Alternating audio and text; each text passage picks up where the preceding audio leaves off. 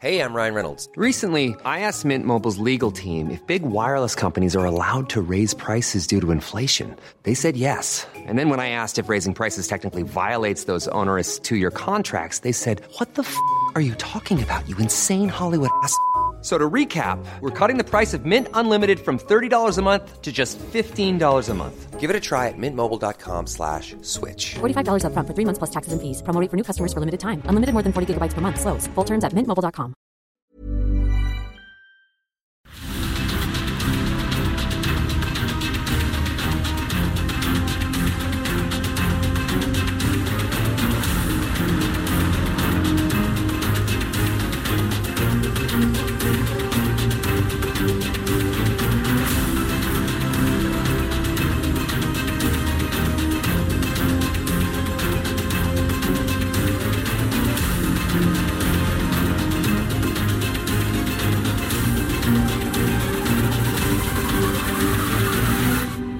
Las 6 de la tarde en punto, hora del centro de la República Mexicana. Bienvenido, muy buenas tardes.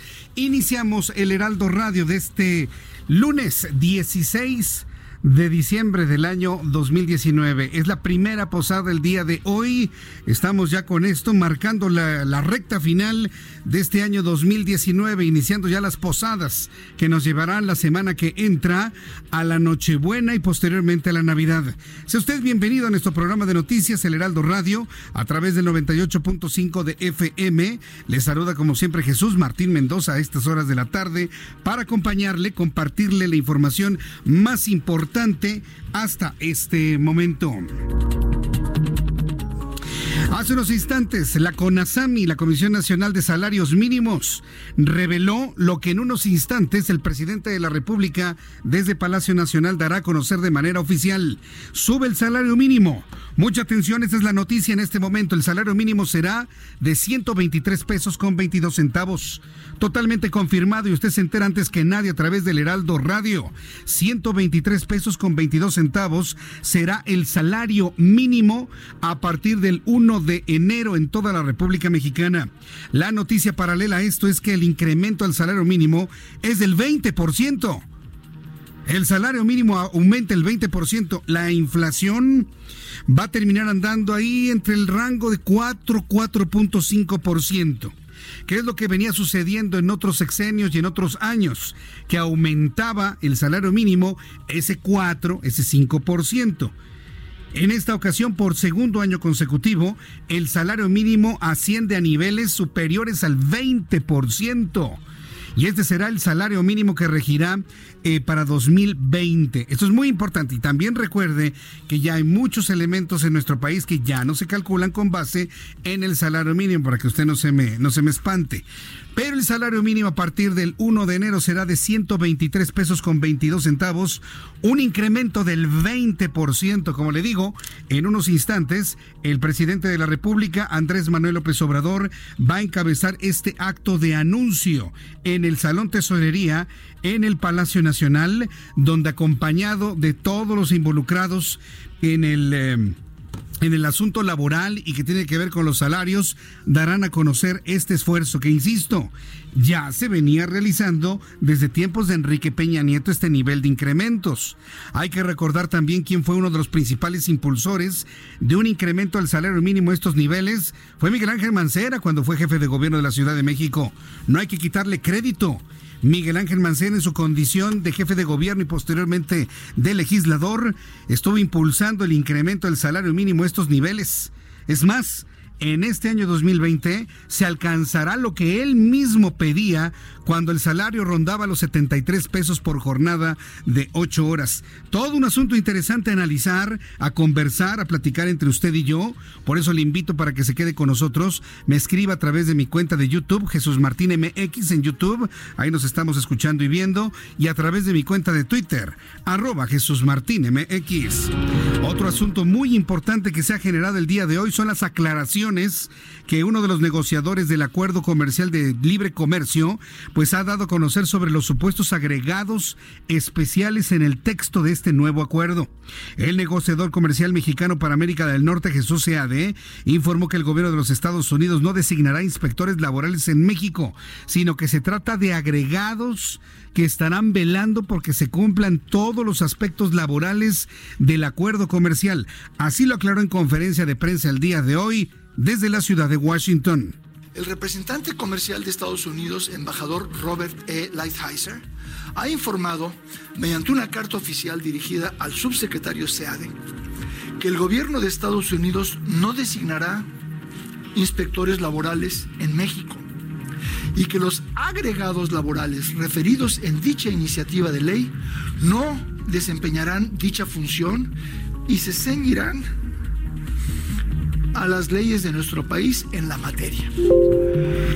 Esto fue lo que dijo Jesús Seade. Él, eh, él, es subsecretario para América del Norte de la Secretaría de Relaciones Exteriores y que ahora pues ha fungido como el principal negociador un negociador político más que económico como sucedía en la anterior administración.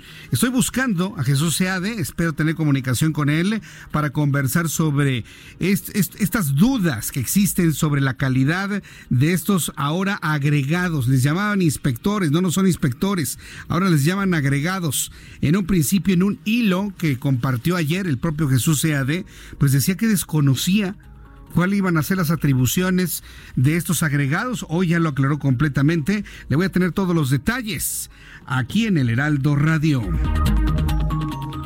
Le informó también que ante los agregados comerciales, Marcelo Ebrard, secretario de Relaciones Exteriores, precisó que el tratado está intacto y el debate es que Estados Unidos busca en el Congreso una modificación para contar con agregados laborales en México. Sin embargo, reiteró que no se aceptará funcionarios de otro país. Así lo comentó. ¿El tratado está en cuestión? No. ¿El tratado fue modificado? No. ¿Se le hizo alguna adición o anexo o paréntesis o lo que fuere que no conocemos y que modifica ese tratado? No.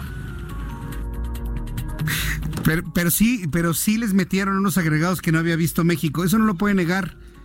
Tan no lo puede negar que el propio presidente López Obrador hoy en la mañana lo calificó como, como que no se dieron cuenta, ¿no? Que mm, habían sido unos agregados no previstos. El caso es que hoy ya le dieron toda una explicación a un asunto que la verdad sea dicha no nos conviene y como lo explicó el propio Armando Guzmán, periodista y analista del Heraldo Media Group, se están curando en salud en los Estados Unidos ante la falta de cumplimientos que en su momento Carlos Salinas de Gortari hizo del acuerdo que actualmente está vigente. Entonces, muy interesante analizar todo esto. Le invito para que lo escuche más adelante aquí en el Heraldo Radio. La secretaria de Gobernación, la señora Olga Sánchez Cordero, aseguró que la ley de amnistía podría beneficiar a por lo menos 6.200 personas que están privadas de su libertad por delitos menores. ¿Y ella se va a responsabilizar de su liberación? Me pregunto. Pero son de esas preguntas que no tienen respuesta, por supuesto. Y este fin de semana, un total de 93.142 indígenas fueron consultados en los estados de Campeche, Chiapas, Quintana Roo y Yucatán sobre la construcción del tren Maya. Increíblemente, después de todas las protestas que mantenían parada la obra, porque hay que decirlo, los, eh, los, pueblos originarios de la península de Yucatán no querían, no quieren el tren, no quieren el tren. Pero van y hacen una consulta y resulta que el 92.3% dice que sí. Ay, mire, yo me conozco este tipo de consultas desde que López Obrador era jefe de gobierno. Así que a mí, en lo personal, este tipo de resultados no me sorprenden. La licitación llegará en la primera semana del mes de enero y esto fue lo que dijo el presidente de este país sobre la licitación allá en Quintana Roo. La primera semana de enero ya se lanza la eh, licitación en los tramos donde ya existe ingeniería básica. Estamos hablando de alrededor de 800 kilómetros que van a empezar ya. Esto es al mismo tiempo un llamado a las empresas para que se vayan eh, preparando Bien, pues esto fue lo que comentó el presidente de la República, Andrés Manuel López Obrador. Dice, pues ya, ya, ya. ¿Sabe cuánto se, va, se van a gastar? 120 mil millones de pesos. 120 mil millones de pesos en el tren Maya. ¿Qué construye usted con ese dinero? Le decía hace ratito, pues al menos, al menos, al menos, al menos, unas siete líneas del metro completas en la Ciudad de México. Siete como la línea dorada. Claro, si se van a precios y luego no duplican los precios. Pero si lo vemos desde el punto de vista presupuestal, 7. Mire, para que vea, 5, ya ni siquiera 7. 5 líneas del metro se pueden construir perfectamente bien con esa cantidad de dinero. Ahora, ¿qué darían más valor o qué reportaría mucho más beneficio en todos los sentidos, inclusive hasta en el político? Cinco líneas del metro en la Ciudad de México, o el tren Maya ya en Quintana Roo, y no es hacer en Yucatán, no es hacerlos menos, simplemente dígame usted, eh, si, si hablamos de obras que tengan un valor de carácter de infraestructura, pero además también un valor político, ¿dónde le invertiría? ¿Metro en Ciudad de México o el tren Maya en la península de Yucatán? Yo ahí le dejo esto por ahí para que lo podamos platicar y lo podamos discutir. Y luego de siete subastas realizadas en 2019, el gobierno federal ha recaudado más de 351 millones de pesos. El promedio de lo recaudado ha sido entre 55 y 70 millones de pesos por subasta. Por ejemplo, la primera subasta recaudó 62 millones de pesos. La de este fin de semana en la residencia oficial de Los Pinos recaudó 80 millones de pesos, según lo informado el día de hoy por el Servicio de Administración de Bienes de la Secretaría de Hacienda. Genaro García Luna no está solo, así lo aseguró Alfonso Durazo Montaño, titular de la Secretaría de Seguridad y Protección Ciudadana. Aseguró que a través de trabajos de inteligencia están rastreando todas las dependencias para poder eliminar cualquier trabajador que tenga vínculos con el ahora detenido. Siguen con esa amenaza de correr a la gente. ¿Y dónde quedó la presunción de inocencia? Señor Alfonso Durazo, ¿con qué, ¿con qué cara, con qué calidad moral usted va a empezar a hablar de la presunción de inocencia si no está dándole la presunción de inocencia a algún trabajador que estuvo durante el tiempo de Genaro García Luna y que no necesariamente estuvo vinculado a sus acciones o actividades. ¿Con qué calidad moral nos van a hablar ahora de la presunción de inocencia si van a pasar a rajatabla, les van a cortar la cabeza al que haya tenido siquiera que saludar de mano a Genaro García Luna, digo, por decirlo de alguna manera, ¿no? Entonces, pues sí, está, pero frotándose las manos en la venganza, Alfonso Durazo Montaño. Sí, en la venganza, porque esto no es justicia cuando no se privilegia la presunción de inocencia, pues ¿qué se llama? Pues venganza. Así de claro, desquite, ¿no? Así de claro y así de sencillo. Esta tarde Andrés Manuel López Obrador aseguró que su gobierno está buscando acuerdos, que está buscando acuerdos con el Tecnológico de Monterrey para ofrecer espacios a estudiantes de bajos recursos y de alto desempeño escolar. Así lo dijo durante su sexto Congreso Internacional de Innovación Educativa de esa institución. Escuche usted. Aportemos nosotros eh, una parte de recursos y que el TEC aporte otra, hagamos un acuerdo para que jóvenes de familias humildes, de comunidades, de pueblos marginados, con mucho talento, puedan estudiar en el Tecnológico de Monterrey. Esto es lo que dijo el presidente de la República. La única forma es de que el gobierno pague pues esas colegiaturas, que pague esas becas. Es la única manera, ¿eh? Porque finalmente una institución educativa vive de lo que pagan sus colegiaturas porque los gobiernos no les ayudan, ¿eh? A ver, sí está muy bonito lo que dijo el presidente de la República, pero las instituciones privadas hacen todas solos, ¿eh? Hacen todo solas. No crea que viene el gobierno les ayuda, al contrario, les pone el pie en el cuello a las instituciones privadas. Sí, hay que decirlo como es finalmente. A las instituciones privadas vienen y le ponen el pie en el cuello. Ahora llega el presidente, abran sus aulas para la gente de, menor recursos, sí, de acuerdo. Pero ¿con cuánto va a entrarle el gobierno? Porque hay costos inherentes a la entrada de un alumno a instituciones como el TEC de Monterrey, el ITAM, que por cierto está en boca de todos, a la Ibero, ¿sí? a la Intercontinental y todas estas, la Anáhuac todas estas universidades privadas hacen todo solas, ¿eh? Y le pagan solos a los maestros, no crea que les llega del, del erario y les llega... No, no, no, no, no, no, no, no, no, no, no. Sí, tienen evidentemente su parte de negocio, su parte de utilidad. Entonces, lo que no dijo el presidente es con cuánto le va a entrar también, ¿no? O cuánto les van a condonar de impuestos. Porque acuérdense que las instituciones privadas, ¿por qué existen las privadas? Porque asumen y cubren lo que el Estado no puede cubrir. Ojo con eso, ¿eh? No crea que son una algo ahí puesto nada más como un parche. No, no, no. Las instituciones de educación privada a todos niveles cubren lo que el Estado no puede cubrir para cumplir lo que establece el artículo tercero constitucional. Entonces, hay que, eh, si lo vemos desde esa óptica, es muy diferente. A ver cómo finalmente se le va a apoyar y también a los que pagamos colegiaturas en cuanto a la deducción de impuestos. No, no, es todo un tema, ¿eh? No nada más es llegar y ábrenles. No, no, ábrenles, pero ¿qué? ¿Cómo, ¿Cómo nos vamos a poner en orden y cómo vamos a trabajar de una manera equilibrada y justa? Ya le platicaré de esto. La verdad es que es muy interesante todo lo que dijo el presidente hoy en el marco del tecnológico, ahí cuando fue el tecnológico de Monterrey. 6 de la tarde con 15 minutos estamos a la espera del inicio de las actividades y del anuncio sobre el salario mínimo en el Palacio Nacional, el Salón Tesorería. Ya la Comisión Nacional de Salarios Mínimos ha adelantado que el salario mínimo para jornada de 8 horas a partir del 1 de enero queda en 123 pesos, 123 pesos con 22 centavos, 123.22.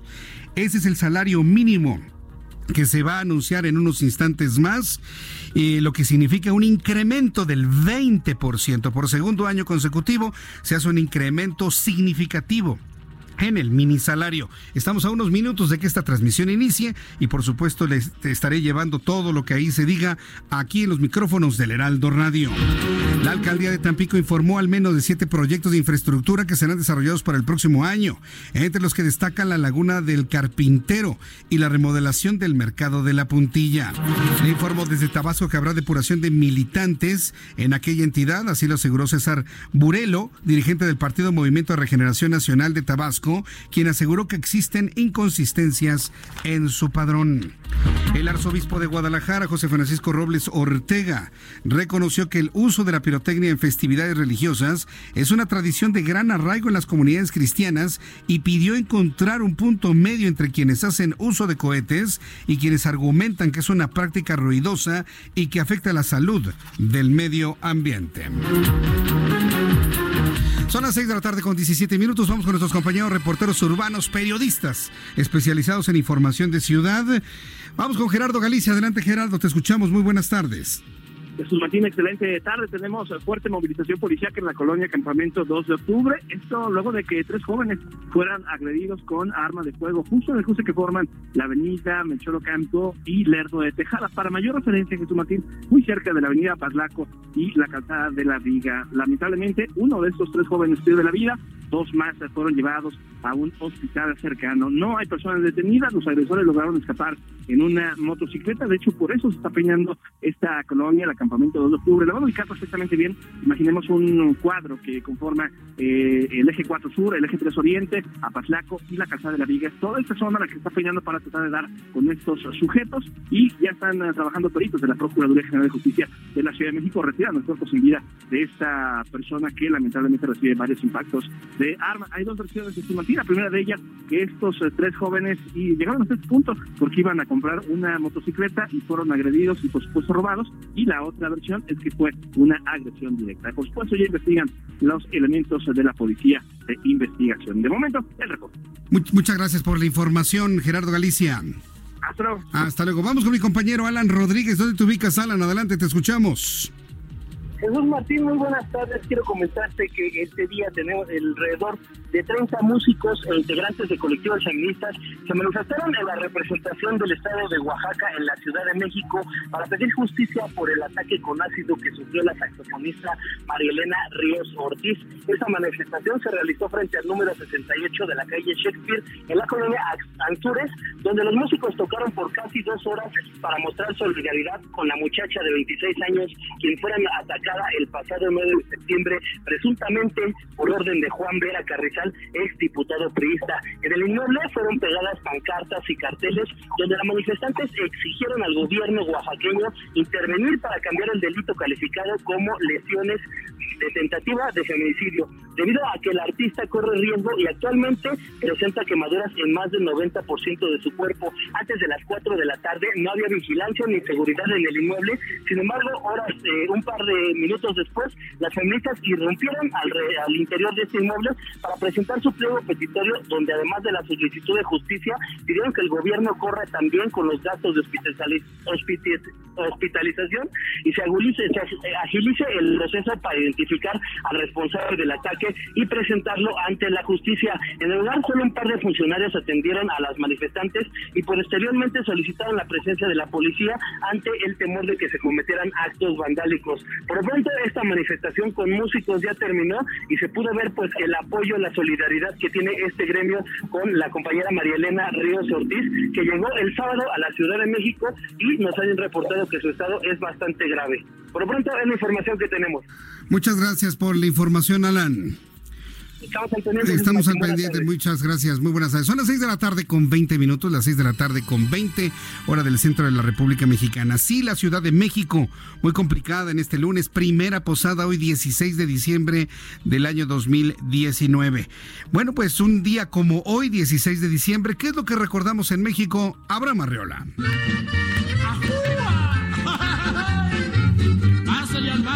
Excelente lunes. Esto es un día como hoy en México. 1921. Nació Eulalio González, también conocido como Lalo, o mejor conocido como El Piporro. Actor, locutor, guionista, cantante y hasta compositor de música norteña y ranchera. Considerado como uno de los grandes cómicos de todos los tiempos dentro del cine de oro mexicano cintura y saque polvadera con el taconazo. 1926. Los cuernos, coma, se los pones a tu abuela. Nació Mauricio Ferek más conocido como Mauricio Garcés. Está herida, está dolorida atormentada. Actor, recordado por su representación satírica en varias películas de galán seductor, maduro y sofisticado de la alta sociedad. Tiene razón. Debe ser horrible tenerme y después perderme.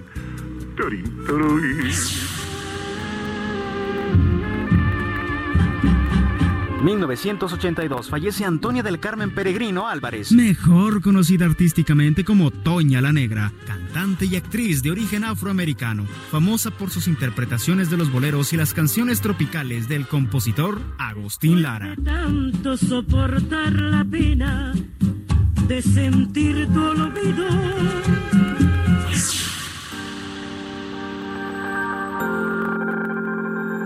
Año 2000. Fallece Alejandro Muñoz Moreno, quien fue un luchador profesional, pero también fue mejor conocido como Blue Demon. Este día fue de bastantes apodos, así que, ¿qué sucederá? A continuación, esto es un día como hoy en México. Gracias, Abraham Arreola. Son las 6 de la tarde con 23 minutos. Vamos directamente hasta el Salón Tesorería vamos al directamente al Salón Tesorería. Vamos a escuchar lo que está ocurriendo. Vamos a escuchar lo que está ocurriendo en estos momentos. Están presentando a los asistentes a este evento en donde se va a dar a conocer el salario mínimo. Ahí están presentando a todos los asistentes en este momento. Bueno, la Comisión Nacional de Salarios Mínimos, mientras escuchamos de fondo lo que ocurre en el Salón Tesorería, ha dado a conocer que fije el Consejo de Representantes de la CONASAMI en 123.22 pesos el salario mínimo general para 2020. Se lo informamos de manera oportuna hace unos instantes aquí en el Heraldo Radio. Reunida en sesión permanente desde el 28 de noviembre pasado, el Consejo de Representantes de la Comisión Nacional de Salarios Mínimos resolvió hoy incrementos a los salarios mínimos generales y profesionales en montos superiores a los registrados el año pasado. El mínimo general se ubicará, escuche usted, en 123 pesos con 22 centavos por jornada diaria de trabajo en el área denominada resto del país. El eh, documento que ha dado a conocer la CONASAMI también revela que el aumento se integró a partir del salario mínimo general actual 102.68 pesos diarios, más la suma de 14 pesos con 67 centavos a través de un monto independiente de recuperación y el factor inflacionario de 5%. Y con esto se busca resarcir el poder adquisitivo de los trabajadores, se dice finalmente en este documento. Podemos observar una gran cantidad de invitados especiales en el presidium que están de alguna manera encabezados por el presidente de la República, Andrés Manuel López Obrador. Él se encuentra Son dos filas de funcionarios y representantes del sector laboral eh, sentados en el presidium y en la parte central el presidente de la República. Para las personas que me están viendo a través de de YouTube puede ver algo de estas imágenes que ya transmite el propio eh, gobierno de México a través de su página de internet. Esa es la forma en la que se están haciendo esta presentación en el Salón Tesorería, en el lugar donde habitualmente Andrés Manuel López Obrador ofrece sus conferencias matutinas. Vamos a escuchar lo que sucede en estos momentos en este lugar, en donde hay invitados especiales, hay integrantes también de las Fuerzas Armadas, quienes se han dado cita también en este lugar y quienes también son presentados ante ellos. Se prevé que en este acontecimiento, aunque hay muchos, muchos invitados, al menos eso es lo que sabemos en este momento, iba a hablar solamente el presidente de la República. Vamos a escuchar lo que en estos momentos va a decir la secretaria del Trabajo y Previsión Social. Escucharemos el mensaje de bienvenida y presentación del programa a cargo de la maestra Luisa María Alcalde Luján, secretaria del Trabajo y Previsión Social.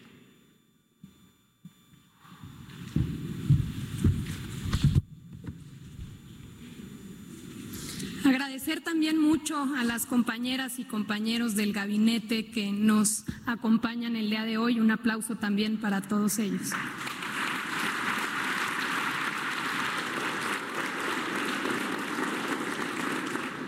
Con este segundo incremento anual consecutivo al salario mínimo, seguimos avanzando para lograr dar la vuelta a una página negra en nuestra historia, marcada por la contención deliberada del ingreso de los trabajadores y trabajadoras que menos tienen.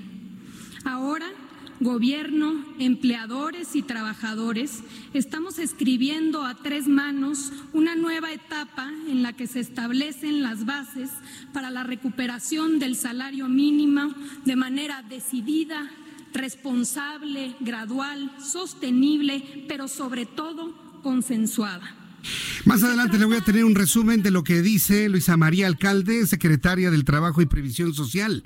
Vamos en este momento a los mensajes, los mensajes de nuestros patrocinadores que siempre le presento esta hora, a la espera del mensaje del presidente de la República, Andrés Manuel López Obrador. Sabíamos que únicamente habría un orador, finalmente la presentación del programa lo está haciendo Luisa María Alcalde, quien ha dicho que con esto se ha terminado pues una obra, a, mí me sorprendió esto que dijo, ¿no? Una obra deliberada por parte de los gobiernos anteriores de contener el salario de los trabajadores. De verdad, los anteriores gobiernos, el de Enrique Peña Nieto, el de Felipe Calderón, el de Vicente Fox, el de Carlos Salinas de Gortari, así me voy hacia atrás, su objetivo era matar de hambre a los trabajadores. ¿Qué tienen que decir los gobiernos anteriores y los empresarios? Ahí está, pues hay que decirlo, muy atrevida aseveración de la secretaria del Trabajo y Previsión Social, que no conoció seguramente los procesos inflacionarios, eh, los problemas relacionados con la inflación, la falta de productividad de nuestro país de años anteriores, pero bueno, fue muy audaz al decirlo, ¿no? Que se terminó con lo que estaban buscando los anteriores gobiernos de contener el salario de los trabajadores de manera unilateral. Bueno, así empezó su discurso. Voy a los mensajes y le invito para que me dé sus comentarios. Al fin que usted ya sabe la noticia principal. El salario mínimo sube a 123.22, el 20% más que en este año 2019. Voy a los mensajes y regreso con más. Le invito para que me escriba a través de mi cuenta de Twitter, arroba Jesús Martín MX.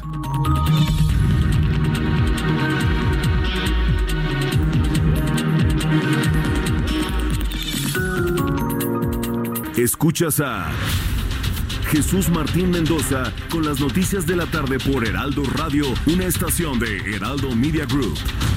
Heraldo Radio, la H que sí suena y ahora también se escucha.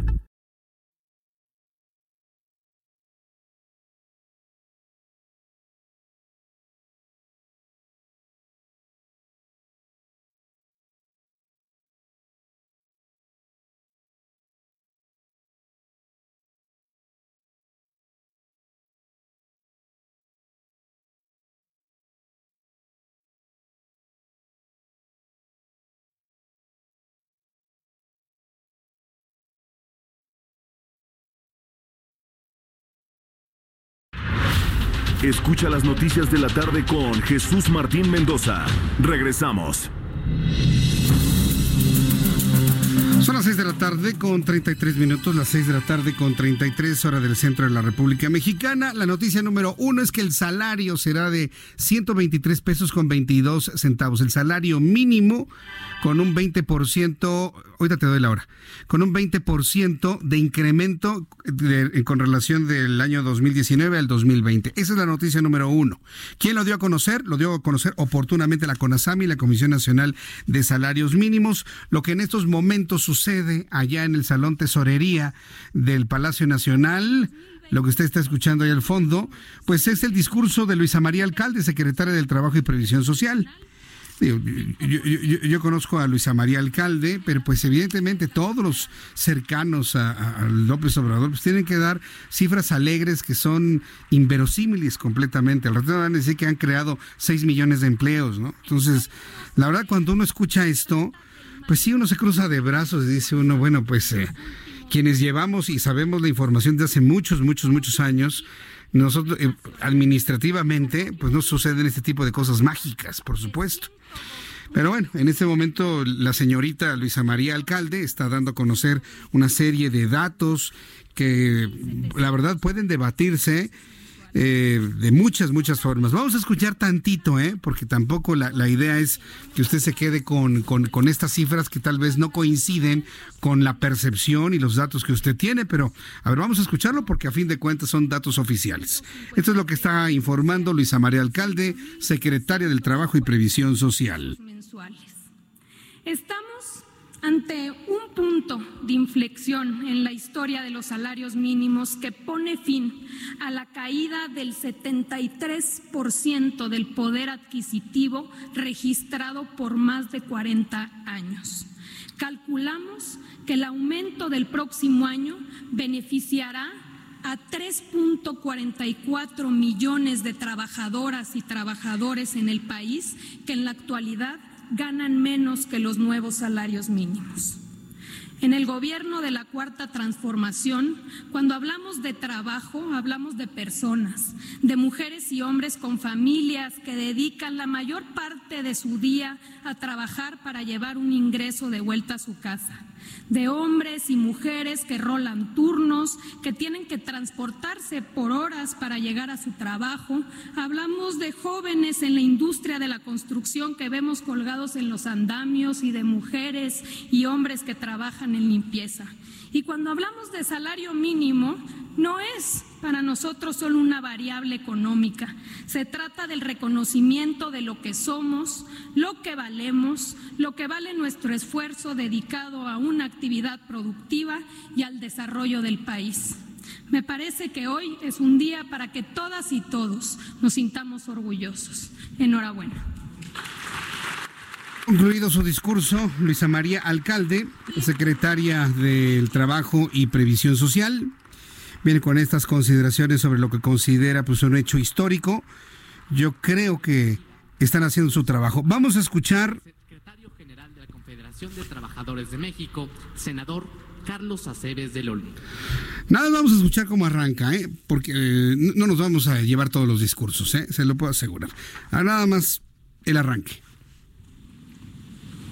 que es un hombre que improvisa bastante bien, debo decirle. Carlos. Muy buenas tardes a todas y todos ustedes. Señor presidente, muy buenas tardes y muchas gracias por convocarnos aquí a Palacio Nacional a conocer los detalles de este importante aumento a los salarios mínimos. Señoras y señores del gabinete presidencial, del gabinete ampliado, señores representantes de las distintas cámaras empresariales,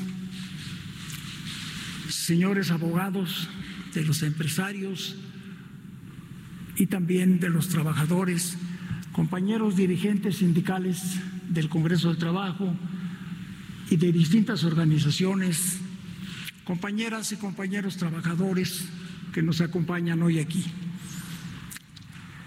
Esto que hoy sucede ha sido uno de los retos más grandes que hemos tenido quienes llevamos muchos años ya en el sector de los trabajadores.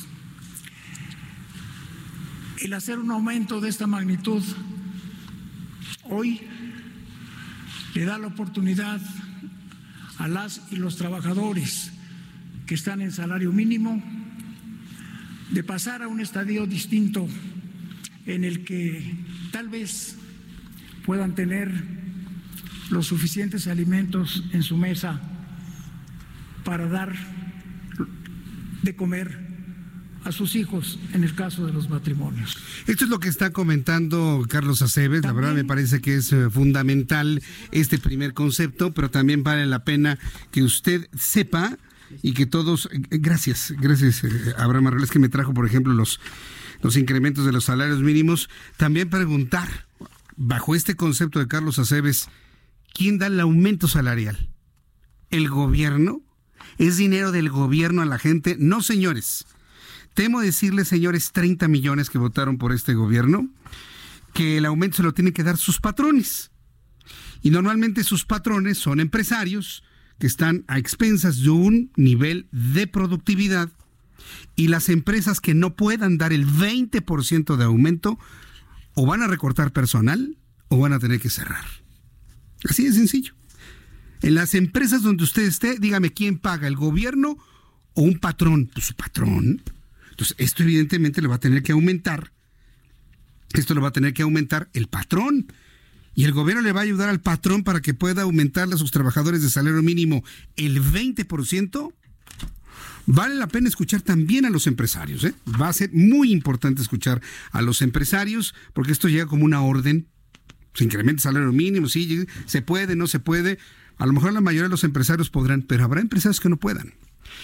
Y no van, y si no pueden, van a tener que meter tijera, recortar para que de esos salarios le aumente a los otros, o algunos inclusive, los más chiquititos, los micro, al verse la necesidad de tener que aumentar por ley un 20%, van a decir, sabes que yo no le entro. Si con trabajo saco el 10% de utilidad, no, sabes qué, mejor cierro mi puerta. Muchachos, muchas gracias por ayudarnos y adiós. Eso pasa, ¿eh? Eso sucede. Ya esta historia la vivimos, ¿sabe cuándo la vivimos? En la década de los ochentas. Y para los que son papás y son abuelos, no me dejarán mentir. Esto que estamos viendo es una historia que ya México ya la conoce, ya anduvimos ese camino. Para los más jóvenes, ah, les parece, pues como, ay, pues qué padre, ¿no? Espérenme tantito, pregúntenle a sus papás y a sus abuelos, este camino ya lo anduvimos. Y no con eso quiero decir que esté mal que hayan aumentado el 20%. Me parece que está perfecto. Pero ahora se tiene que sustentar con un 20% de incremento en la productividad.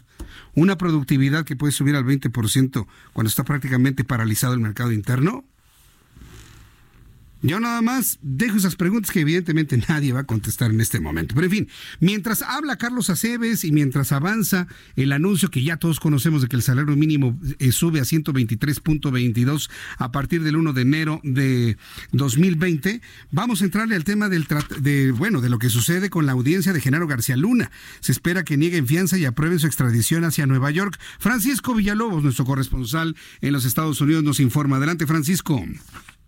¿Qué tal, compañero? ¿Cómo estás? Muy ¿Cómo te va? Bienvenido. saludo aquí desde la ciudad de Dallas, Texas. Sí. Una ciudad muy, pero muy, muy fría ahorita con este, vaga la redundancia, horrible frente frío que pasó por aquí. Estamos aquí a 3 grados cuando ayer estábamos a 27.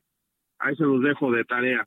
Pero bueno, Qué, qué el extremoso, del ¿eh? día de mañana, el día de mañana el marco que este donde esa corte federal exactamente donde se presentó Genaro García Luna hace ocho días cuando horas después de haber sido arrestado por oficiales del U.S. Marshals donde se donde presentará su segunda comparecencia ante ante esta corte federal para determinar dos cosas la primera si es que se le va a dar fianza o no y la segunda este, qué tan pronto será extraditado al estado de Nueva York. Te comento algo muy rápido que es muy importante y puede ser trascendental el día de mañana, es de que este señor acaba de, acaba literalmente hace horas, me acaba de llegar el comunicado de que cambió de abogados de una firma que estaba en Texas, que por cierto la comandaba una ex oficial también de la Procuraduría este, Federal, o sea, era una, digamos, una ex este, US Attorney ella, este, ahora es una firma que está en California. No me han confirmado el nombre, no, no quiero decir al aire el nombre de la firma, de hasta que lo podamos confirmar, Pero lo que sí puede ser esto relevante es el hecho de que hace ocho días, precisamente porque acababa de llegar, acaba de ser arrestado y acaba de obtener este, el ex eh, jefe de seguridad de- del gobierno de Felipe Calderón, acaba de contratar abogado, utilizaba eso como argumento para extender una semana la audiencia. Entonces, si apenas hace unas horas están haciendo este cambio de abogados, ¿qué les impiden utilizar el mismo argumento y extender esto una semana más? Eso lo sabremos, por supuesto, en unas aproximadamente unas 12, unas 14 horas más. La audiencia está pactada para comenzar el tiro a la una de la tarde. Es casi un hecho que no le van a dar fianza. Esta, este, la Procuraduría del Sur de Nueva York está totalmente opuesta a ello y ellos quieren a su prisionero lo antes posible para comenzar y presentar sus cargos mismos que el señor ni se ha presentado ni se ha declarado ni culpable ni inocente porque no ha llegado a esa identidad todavía en este proceso legal. Porque no han llegado todavía lo- los tiempos para que finalmente se declare culpable o inocente. Oye, ¿qué, ¿qué tanta la opinión pública de los Estados Unidos está preocupada por el tema de Genaro García Luna contra, por ejemplo, el impeachment o contra el Tratado de Libre Comercio o contra el intenso frío y las nevadas? ¿En, en qué lugar colocarías tú el, el asunto de Genaro García Luna en la opinión pública de los Estados Unidos, estimado Francisco?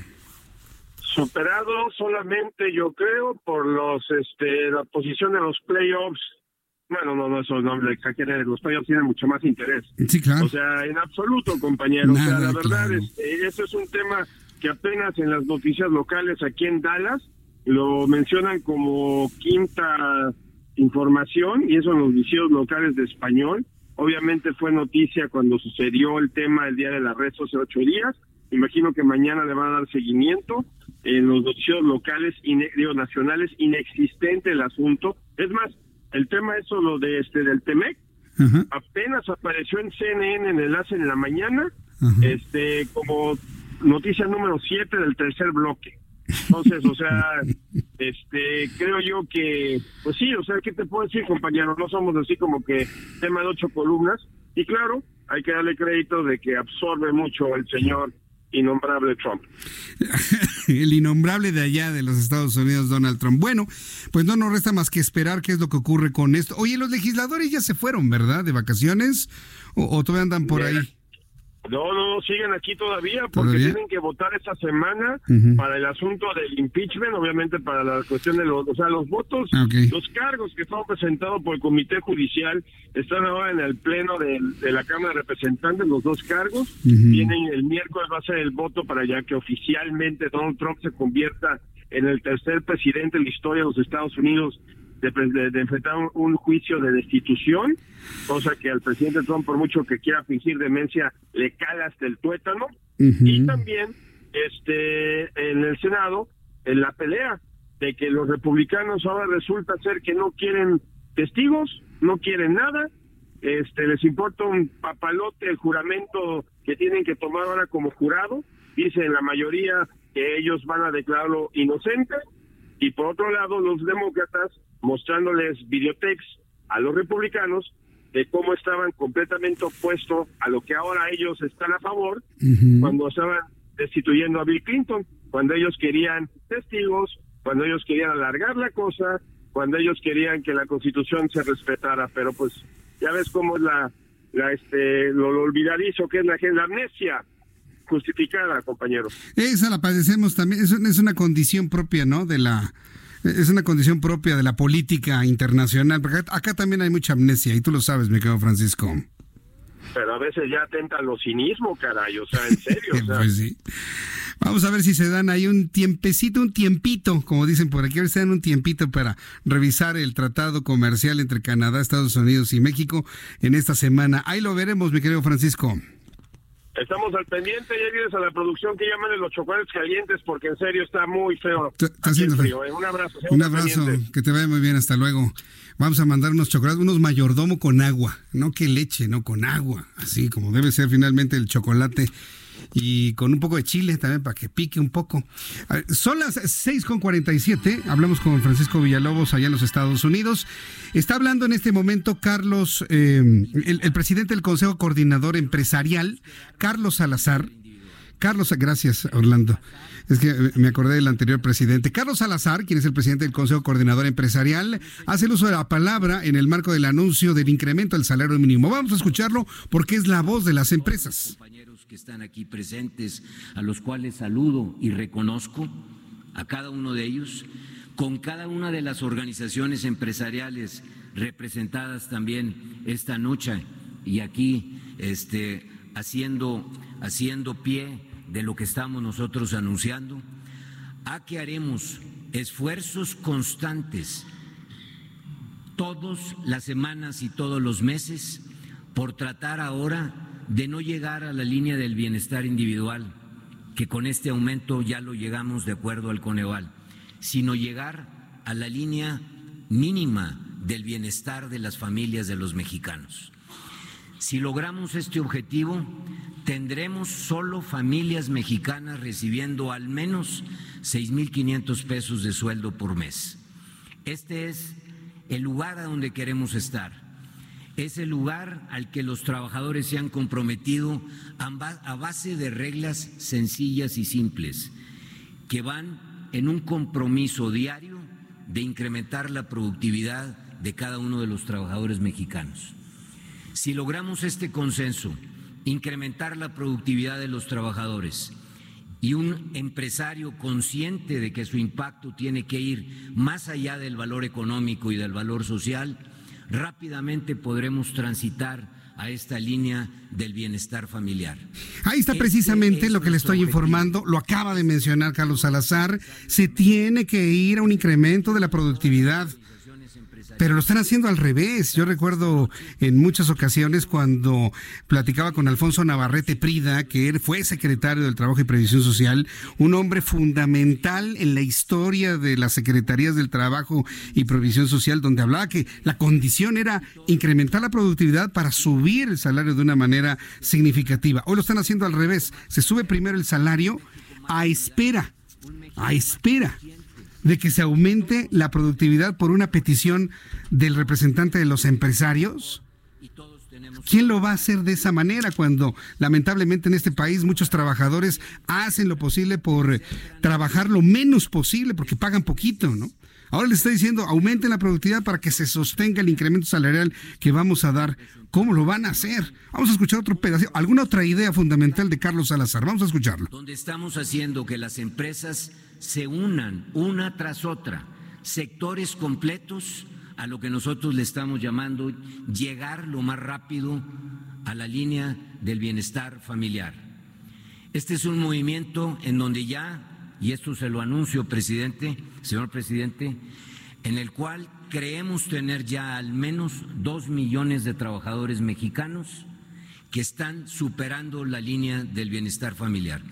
Pero no nos vamos a quedar ahí, vamos a tratar de ir convenciendo empresa por empresa, sector por sector, rama por rama, que todos tenemos que empujar junto con nuestros trabajadores. Ellos poniendo la productividad y la eficiencia, nosotros poniendo los negocios, las utilidades y las capacidades para que de alguna manera lleguemos lo más rápido posible a ir juntando y juntando más trabajadores a esa línea del bienestar familiar. Eh, se refiere ese rápido, juntando más trabajadores a nivel línea del, del bienestar. Está pidiendo Carlos Salazar de que los trabajadores aumenten su productividad, que las empresas aumenten cuanto antes su productividad para poder dar sustento a este incremento del 20%. Carlos Salazar, hay que recordar, una vez que llega al Consejo Coordinador Empresarial, se muestra completamente en afecto con el presidente de la República. No sucedía así con la anterior presidencia del Consejo Coordinador Empresarial y mucho menos con la Coparmex, que brilla pero por su ausencia en este encuentro en donde se anuncia el incremento salarial. En unos instantes más le estaré, le estaré presentando lo que da a conocer el propio presidente de la República en el discurso que estamos esperando y en el momento que este se produzca, por supuesto, se lo presentaré aquí en el Heraldo Radio. Noticia importante el día de hoy, el acuerdo trilateral de libre comercio. Recordemos que no hay todavía tratado, todavía no está acordado, todavía no está aprobado, no está firmado y mucho menos tenemos una fecha de inicio en vigor. Antes de darle a conocer esta información, primero decirle que estamos todavía muy lejos en entrar en vigor de un nuevo acuerdo comercial porque ni siquiera ha terminado la discusión en los congresos de este documento. Se terminó un texto que la semana pasada se presentó con bombo y platillo con representantes de los tres países. Un texto que al leerlo, hasta el propio Jesús Seade no sabía para qué servían los agregados especiales que algunos consideraron que se trataba de los propios eh, inspectores, pero disfrazados de alguna manera. Yo les ya se lo dije en la televisión, eso les pasa por negociar al último momento sin nadie, completamente solos. Yo siempre creo que 20 ojos ven más que solamente dos.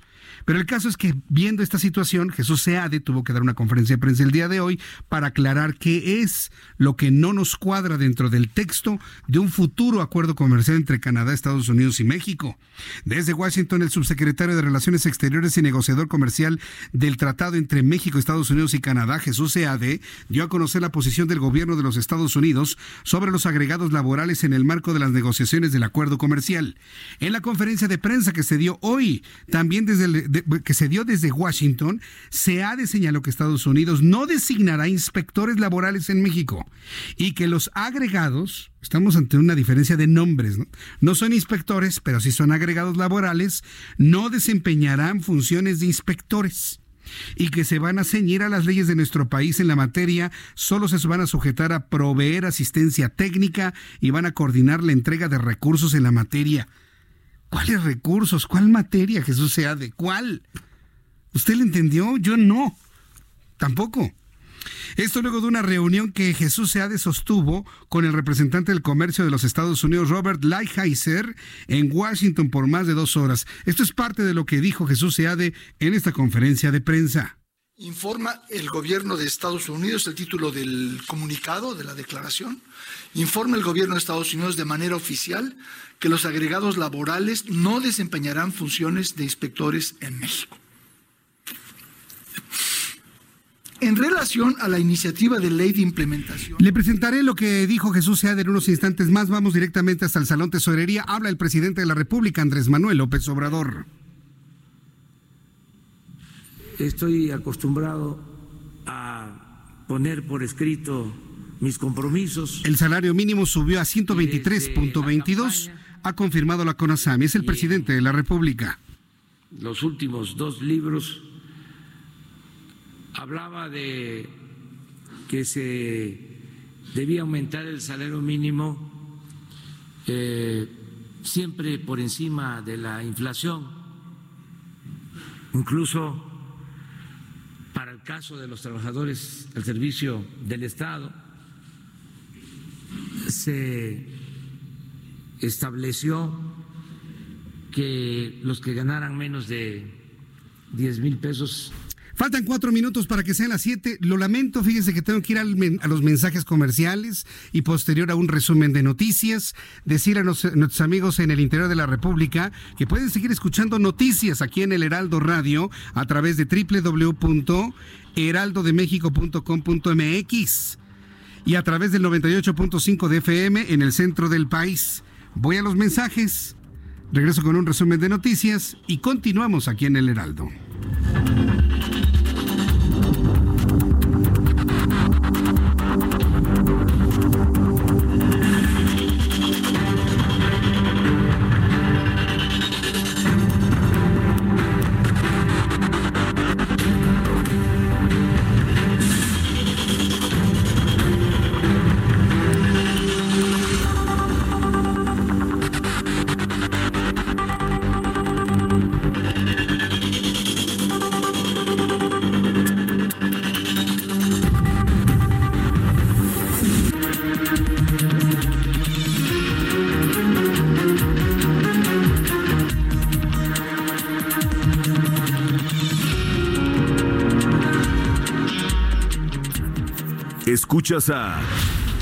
Jesús Martín Mendoza con las noticias de la tarde por Heraldo Radio, una estación de Heraldo Media Group. Escucha la H, Heraldo Radio.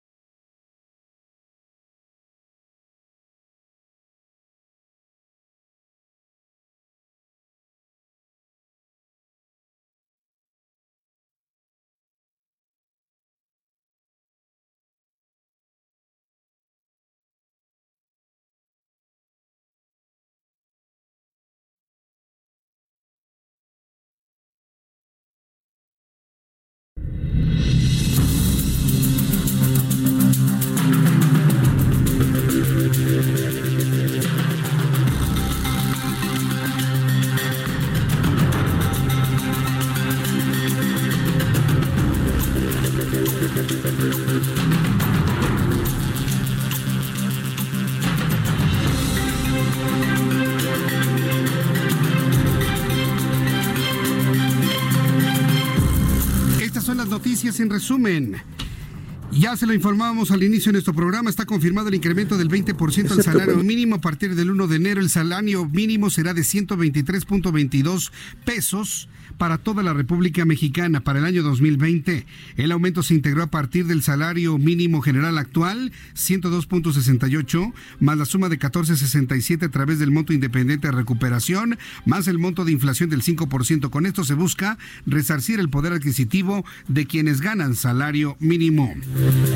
En su discurso, Carlos Salazar, presidente del Consejo Coordinador Empresarial, hizo un llamado a las empresas y sobre todo a los trabajadores a aumentar su productividad para sustentar este incremento que hoy se anuncia. La secretaria de Gobernación, Olga Sánchez Cordero, recibirá a los familiares de Israel Vallarta, quien fue acusado de pertenecer a la banda de secuestradores Los Zodíaco en el caso de Florence Cassés, luego de que el mandatario presidencial señalara que él no recibiría a sus familiares, que han denunciado tener 14 años sin que se le dicte sentencia. A través de su cuenta de Twitter, el presidente del Instituto Nacional Electoral, Lorenzo Córdoba, aclaró que ninguna agrupación política ni persona puede afirmar que ese instituto ya le otorgó registro como partido político, pues hasta junio de 2020 concluirá la revisión de las solicitudes. Dio inicio la campaña de invierno del programa Sonrisas por tu Ciudad 2019, con el cual se esperan beneficiar a más de 400 mil personas entre visitantes y residentes de la capital del país. Estas son las noticias en resumen. Le invito para que siga con nosotros. Yo soy Jesús Martín Mendoza.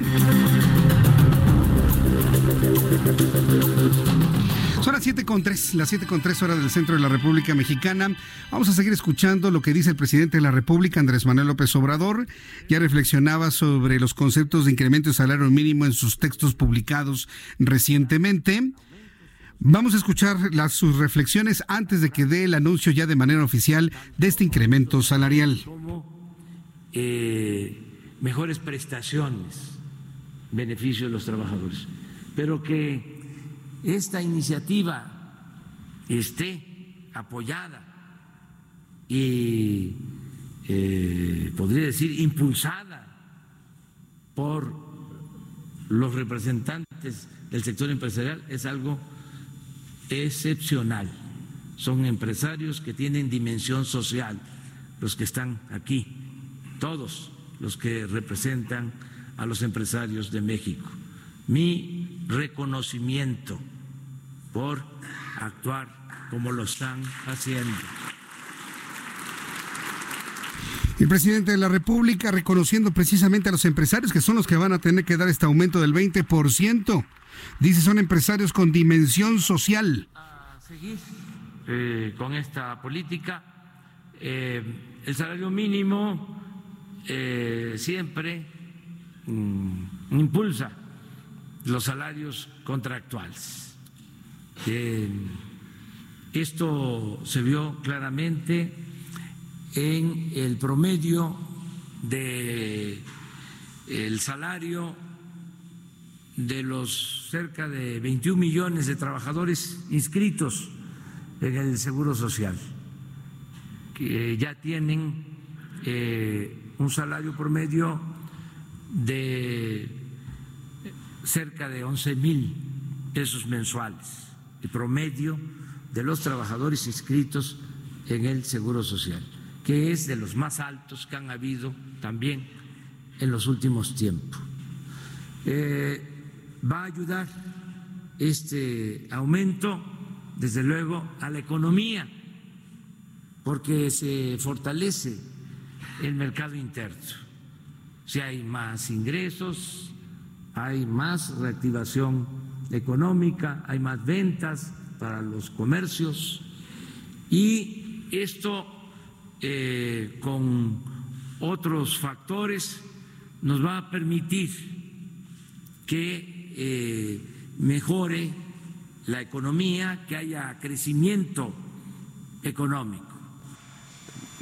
Tenemos ya las bases para eh, crecer en el país, que tenemos como eh, bases para que haya crecimiento, pues este acuerdo que es importante de fortalecer la economía popular. Tenemos también eh, finanzas públicas sanas. Eso nos permite no aumentar impuestos, no crear impuestos nuevos, no aumentar el precio de las gasolinas, del diésel, del gas, de la luz. Esto a la vez eh, ayuda para que no haya inflación.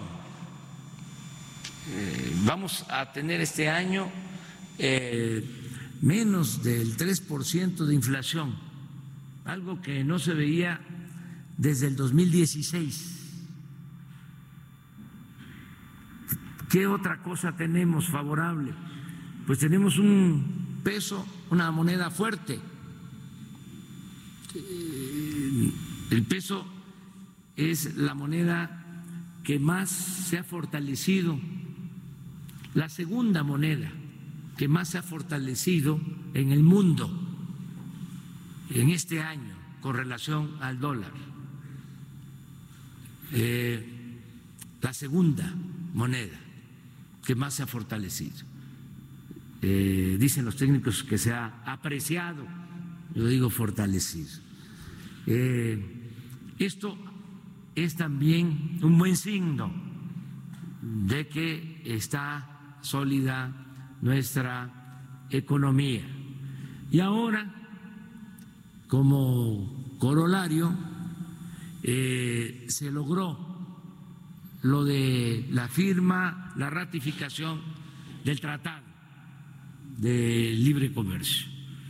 Y esto va también a ayudar mucho, porque van a seguir llegando capitales, va a seguir llegando inversión extranjera y esto va a significar creación de empleos y también yo estoy seguro de que en el 2020 vamos a crecer y esto va a consolidar la economía de nuestro país. Estoy muy agradecido con ustedes, con los representantes de los trabajadores, con los representantes de los empresarios eh, y vamos a seguir juntos fortaleciendo la economía de México tenemos condiciones inmejorables para que haya crecimiento y bienestar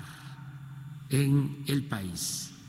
Vamos a lograr que haya crecimiento, que haya bienestar y vamos también a serenar al país. Va a haber paz, va a haber tranquilidad. Vamos a resolver el grave problema de la inseguridad y de la violencia. Cada vez vamos a ser los mexicanos más felices, vamos a tener una sociedad mejor en beneficio de nosotros y de las nuevas generaciones. Muchas gracias. Hoy es un buen día por esta noticia. Estoy consciente de que falta Falta mucho, porque fue bastante eh, el atraso, el rezago, eh, pero ya estamos retomando eh, el camino hacia el progreso con justicia. Está en marcha la cuarta transformación de la vida pública de nuestro país y lo estamos haciendo desde abajo y entre todos. Es eh, conmovedor escuchar a Carlos Salazar hablar de que es importante lo económico, pero también es importante lo social. Por eso hablé, eh, repito, de que son empresarios con dimensión cívica y con dimensión social. Muchas gracias a todas y a todos ustedes. De esta manera concluye el discurso del presidente de la República. baja del estrado, se dirige hacia Carlos Salazar, quien es el presidente del Consejo Coordinador Empresarial y se dan un fuerte abrazo luego de este cierre, hablando precisamente sobre la dimensión social de los empresarios. De esta manera y con, con el canto del himno nacional ha terminado este acontecimiento importante, histórico, sobre todo cuando se está anunciando una política de economía hacia el siguiente año, durante todo el siguiente año. Vamos a escuchar nuestro himno nacional.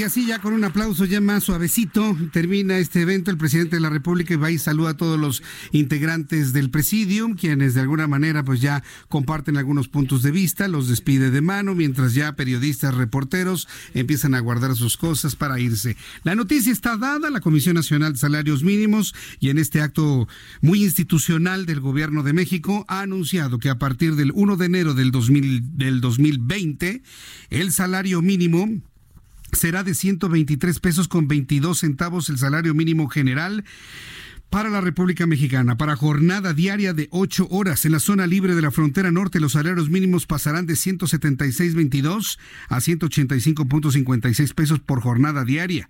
Este incremento corresponde a la actualización del factor inflacionario de 5%, mismo que se aplicará a los salarios mínimos profesionales de dicha zona. Además, el Consejo de Representantes determinó la aplicación de, eh, de esta medida que le he comentado, la de 14.67 pesos, y el factor inflacionario de los salarios mínimos profesionales para el resto del país. De esta manera se ha dado a conocer este incremento que, como le digo, tiene que ver con el incremento, el monto ¿Cómo se llama este valor?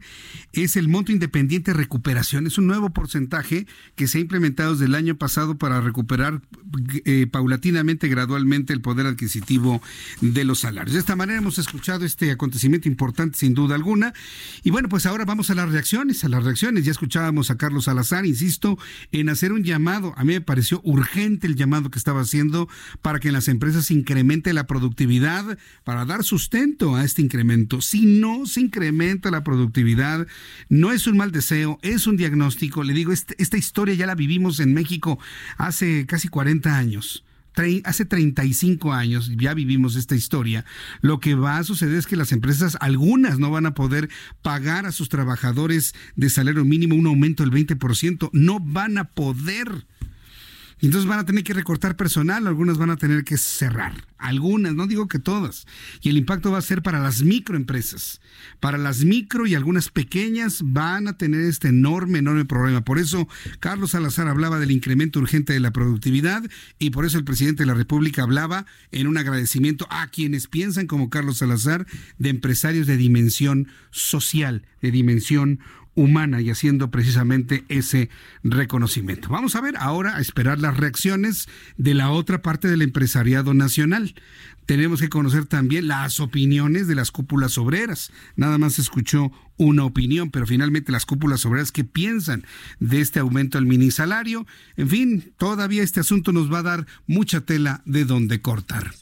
Son las 7 con 15, las 19 horas con 15 minutos hora del centro de la República Mexicana. Vamos a continuar con la información aquí en el Heraldo Radio. Ah, sus opiniones a través de mi cuenta de Twitter, arroba Jesús Martín MX, arroba Jesús Martín MX. En unos instantes leo sus comentarios y a nuestros amigos que nos están eh, siguiendo a través de YouTube en el canal Jesús Martín MX. Muy agradecidos por todos sus comentarios. Hubo algunos donde no pude contener mi, mi, mi risa, ¿verdad? Por todo lo que estaban diciendo. Pero bueno, ya, finalmente ya terminó la transmisión especial. Le informo que un total de 93.142 indígenas de los estados de Campeche, Chiapas, Quintana Roo y Yucatán fueron consultados sobre la construcción del tren Maya. El sí fue la opción ganadora, 92.3% de los votos.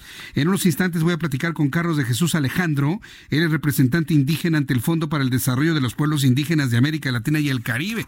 Le vamos a preguntar finalmente si él está de acuerdo con este resultado, sobre todo si noticiosamente tomamos en cuenta que no precisamente estaban muy de acuerdo hace algún tiempo los pueblos originarios de la península de Yucatán. Derivado del anterior, el presidente Andrés Manuel López Obrador indicó que en enero del año 2020 va a comenzar la primera licitación. Se va a lanzar la primera licitación para concluir con este tren que con base en lo que informó hoy Rogelio Jiménez Pons, director general del Fondo Nacional de Fomento al Turismo, para marzo-abril darán inicio las obras, mismas que cuentan con un presupuesto de 120 mil millones de pesos. En la actualidad tenemos una propuesta no solicitada que ya lleva un desarrollo muy avanzado del tramo Cancún-Tulum. Les anticipo que esta, eh, lo que es la línea Cancún-Tulum, Tulum-Mérida, está considerada para doble vía por condiciones de mercado, de acuerdo a los estudios. Es donde existe mayor demanda. Esta parte es la primera fase que se va a licitar. Estamos en proceso de generar ya las ingenierías de detalle, más adelante, eh, se va a convocar a estas ingenierías de que lo que va de Tulum hacia Chetumal y Chetumal Escárcega, que esto está, si bien hay datos ya de ingeniería básica, pero se necesita ya desarrollo de proyecto ejecutivo que se tendrá que licitar también. Eso es lo que comentó Carlos, perdón, Rogelio Jiménez Pons, quien es el director general del Fondo Nacional de Fomento al Turismo. Eh, 120 mil millones de pesos, bueno, pues es, una cantidad muy respetable, pero le digo, eso nos hubiera alcanzado, bueno, ¿qué se construye con 120 mil millones de pesos? Cinco líneas del metro en la Ciudad de México, cinco. Nada más por comparación. Aunque yo pienso que cinco líneas del metro moverían muchísimo más gente que la que va a mover este tren en toda la península de Yucatán. Digamos que son ópticas, ¿no? Son diferentes eh, diferentes ángulos con los que se puede ver la información. Tengo en la línea telefónica ya a Carlos de Jesús Alejandro, representante indígena ante el Fondo para el Desarrollo de los Pueblos Indígenas de América Latina y el Caribe. Eh, Carlos de Jesús Alejandro, qué gusto saludarlos, Carlos, bienvenido, muy buenas tardes. Eh, buenas tardes, buenas noches, mi querido Jesús. Buenas noches, Gracias tiene razón. por el enlace y por saludar a tu auditorio. Platíqueme cómo sale este 90 y casi 93% de aprobación al tren Maya, cuando todavía hace algunos meses pueblos originarios decían que no, que no querían que pasara el tren, que aunque ya había un derecho de vía, pues no querían el tren por las afectaciones a sus poblaciones y al medio ambiente y al agua. Y ahora de la noche a la mañana hay una vuelta impresionante en la opinión. ¿Me puede usted decir desde su punto de vista qué fue lo que ocurrió? Bueno, mira, Jesús, este, los pueblos, las comunidades indígenas, organizaciones sociales indígenas, organizaciones no gubernamentales, hace ya mucho tiempo se han venido oponiendo a que este megaproyecto se ejecute sin una consulta con los protocolos debidos y establecidos en los principios de que la consulta debe ser previa, libre, informada, pertinente culturalmente y a través de las instituciones representativas de los pueblos y las comunidades indígenas y si de aceptarla den su consentimiento libre, sin presión, sin coacción. Eh, esa ha sido la demanda muy puntual que han venido eh, planteando las distintas comunidades, organizaciones, principalmente organizaciones indígenas, organizaciones no gubernamentales, organizaciones ambientalistas, académicos, investigadores también en este sentido. ¿eh? Sin embargo, bueno, ha habido una línea por parte de la presidencia de la República de decir que pues el tren Maya va, ¿no? Y que este se va a ejecutar. Entonces, en esa declaración y postura, pues ya hay una intención, ¿no? Y entonces, pues se encargaron a instituciones de gobierno para realizar la consulta. Hay que reconocer que esta se hizo atendiendo parte de estos principios eh, consagrados ya en instrumentos jurídicos de carácter internacional como el convenio 169 de la Organización Internacional del Trabajo, como la propia Declaración de Naciones Unidas sobre los Derechos de los Pueblos Indígenas, de que el derecho a la consulta de los pueblos indígenas debe hacerse con estos principios. Yo creo que van a surgir posturas eh, de, de manera inmediata nuevamente demandando y eh, diciendo que no se atendieron todos estos principios porque pues una consulta bajo este esquema no se puede realizar en 15 días, en un mes, también tiene que ser de acuerdo a los tiempos y a los procesos de las comunidades, consultando no solamente en foros, sino cuando hablamos de las decisiones de las comunidades debe ser ante las asambleas comunitarias, con la gente, haciendo un recorrido muy puntual con ellas y creo que sería lo más pertinente, no importa que nos tomaran un mes, tres meses, seis meses, pero la intención es que se hiciera con todos estos elementos, ¿verdad? para que la población estuviera perfectamente sabida de los alcances, de los eh, resultados positivos o negativos que se pueda tener con un proyecto y un megaproyecto de esta envergadura, porque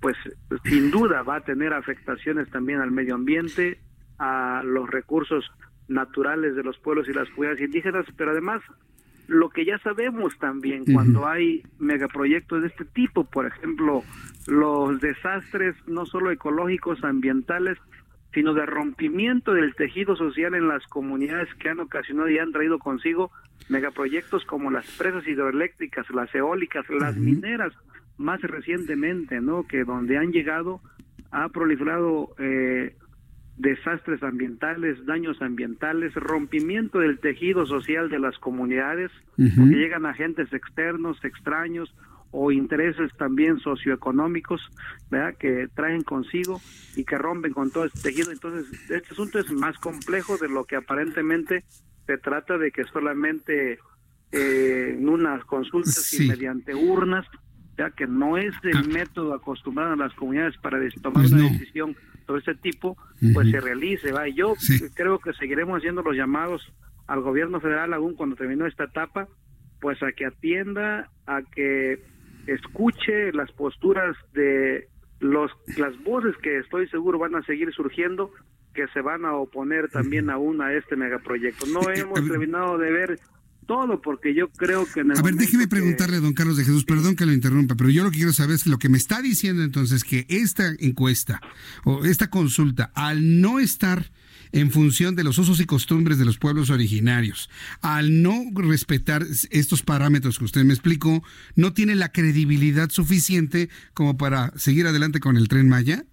Desde mi punto de vista es aún eh, parcial, incompleta. Es parcial e incompleta. Incompleta. Debiera de tomarse aún más tiempo para hacer una consulta más precisa, más puntual a las instituciones de las comunidades, que son las asambleas comunitarias, con más tiempo, eh, con los métodos propios en los que las comunidades toman sus decisiones, para que pueda generarse los consensos eh, completos.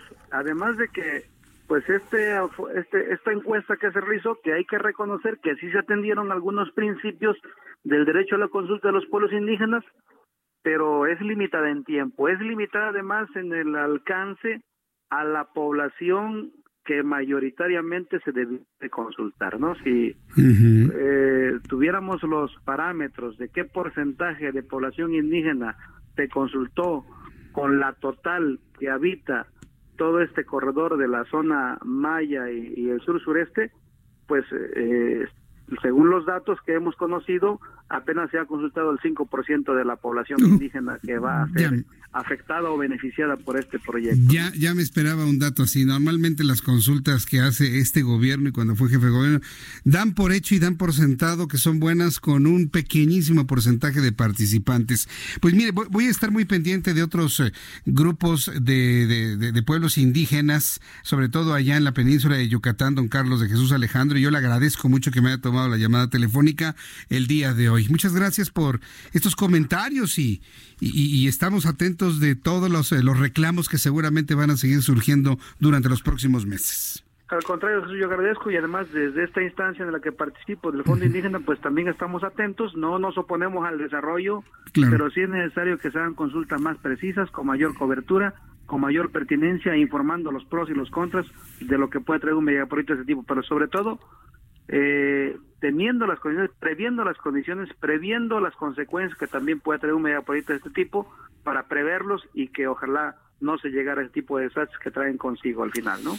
Correcto, pues Carlos de Jesús Alejandro, muchas gracias, que tenga usted muy buenas noches, gracias por participar en el Heraldo, que le vaya muy bien. Gracias, Jesús, saludos, buenas noches. Vaya declaración que acabamos de escuchar del representante indígena ante el Fondo para el Desarrollo de los Pueblos Indígenas de América Latina y el Caribe, la encuesta, el sondeo la consulta que el presidente de la República hoy enarboló en su conferencia matutina para estas representaciones indígenas está incompleta. Solamente se hizo al 5% de las comunidades afectadas por el tren Maya. No tiene credibilidad. Es sorprendente. Mira, a mí no me extraña, insisto, porque López Obrador así lo ha hecho siempre hace y lanza una consulta desde que era jefe de gobierno y si opinan 100, 20, 200 de varios millones, pues con eso lo da por bueno. Eso ya lo hemos visto, lo vimos con el asunto del, del aeropuerto y así seguirá siendo esto. Hoy están reclamando precisamente los pueblos indígenas allá en Yucatán que solamente fueron consultados el 5% y que no se puede considerar que ese, esa consulta haya sido completa. Además, que se hizo con esquemas que no son propios para los usos y costumbres de los pueblos indígenas. ¡Qué revelación! Son las 7 con 26, las 19 con 26 minutos. Voy a ir a los anuncios. Regreso enseguida con más noticias. Me dice Rubén López que subió el salario mínimo 20%. ¿Y cuánto va a subir en la canasta básica, Jesús Martín? Le voy a decir lo que contiene la canasta básica, la primera y los artículos que se adicionaron después de los anuncios. Y le invito para que me escriba a través de mi cuenta de Twitter, arroba Jesús Martín MX.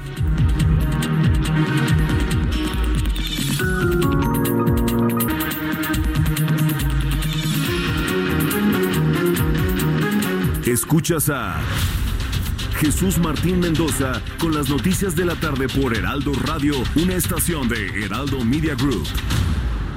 Escucha la H, Heraldo Radio.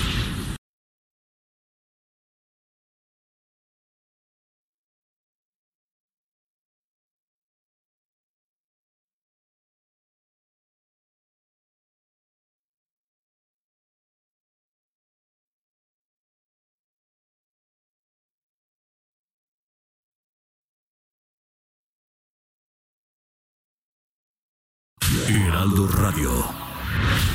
Escucha las noticias de la tarde con Jesús Martín Mendoza. Regresamos.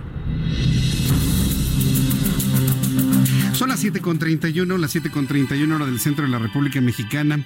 Quiero agradecer todos sus comentarios a través de mi cuenta de Twitter, arroba Jesús Martín MX, arroba Jesús Martín MX. Me pregunta Rubén López, ¿y cuánto va a subir la canasta básica? Jesús Martín, te envío un abrazo. Fíjate que es muy interesante lo que, lo que nos preguntas porque luego se habla de la canasta básica, pero nadie sabe exactamente qué tiene la canasta básica.